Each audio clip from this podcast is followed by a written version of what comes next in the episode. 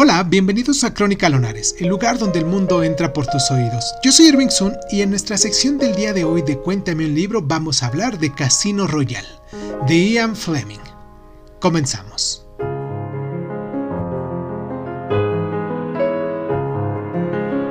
Martini seco con vodka.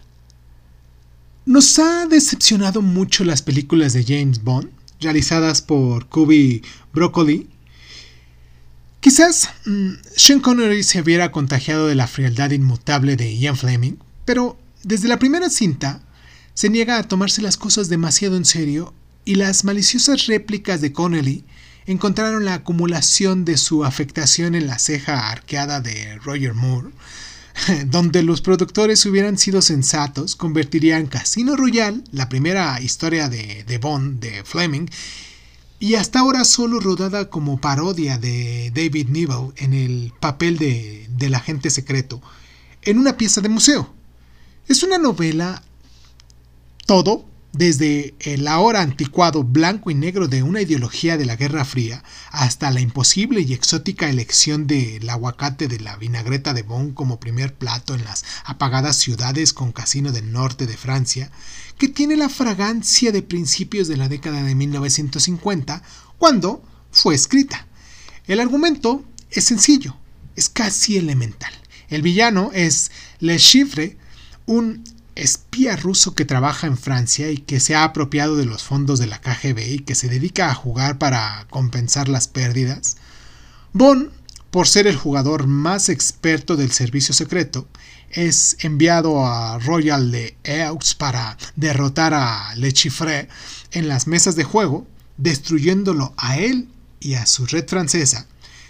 Y hay un atentado contra la vida de Bond, una partida de Baccarat que dura 25 páginas, una persecución en coche, una escena detalladamente descrita de una tortuga grotesca y un rescate.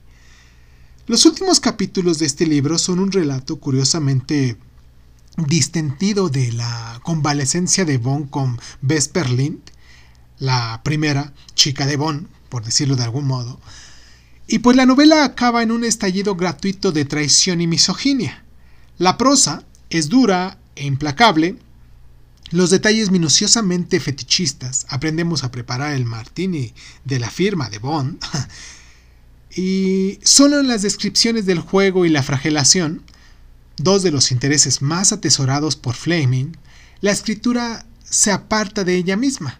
Entonces, todo lo demás, todo lo demás en el libro adopta el mismo aspecto que la cara de su héroe, taciturno, brutal, irónico y meramente frío.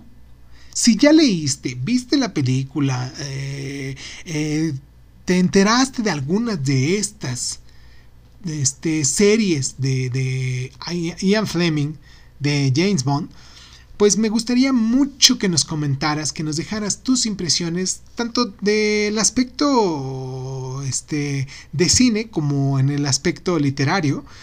Y pues nada, me gustaría que te suscribieras, que nos dieras like, Recuerda que esta es una adaptación al cine, si no me equivoco, en el que se hizo en, la, en el 54. Este libro se escribió en el 53, se hizo la adaptación al cine en el 54, luego en el 67 y luego últimamente también en el 2006. Me gustaría mucho que nos dejaras tus comentarios con respecto a las películas en comparación con los libros. Y pues nada, que te suscribas, que nos dieras like, que nos comentaras, que te pusiera la campanita, que nos calificaras cualquier cosa que esté en el lugar donde nos estás escuchando. Un abrazo, por cierto, muy caluroso a ti que nos escuchas, es lunar, que te suscribas con nosotros para que sepa yo quién eres. Y pues nada, nos escuchamos la próxima.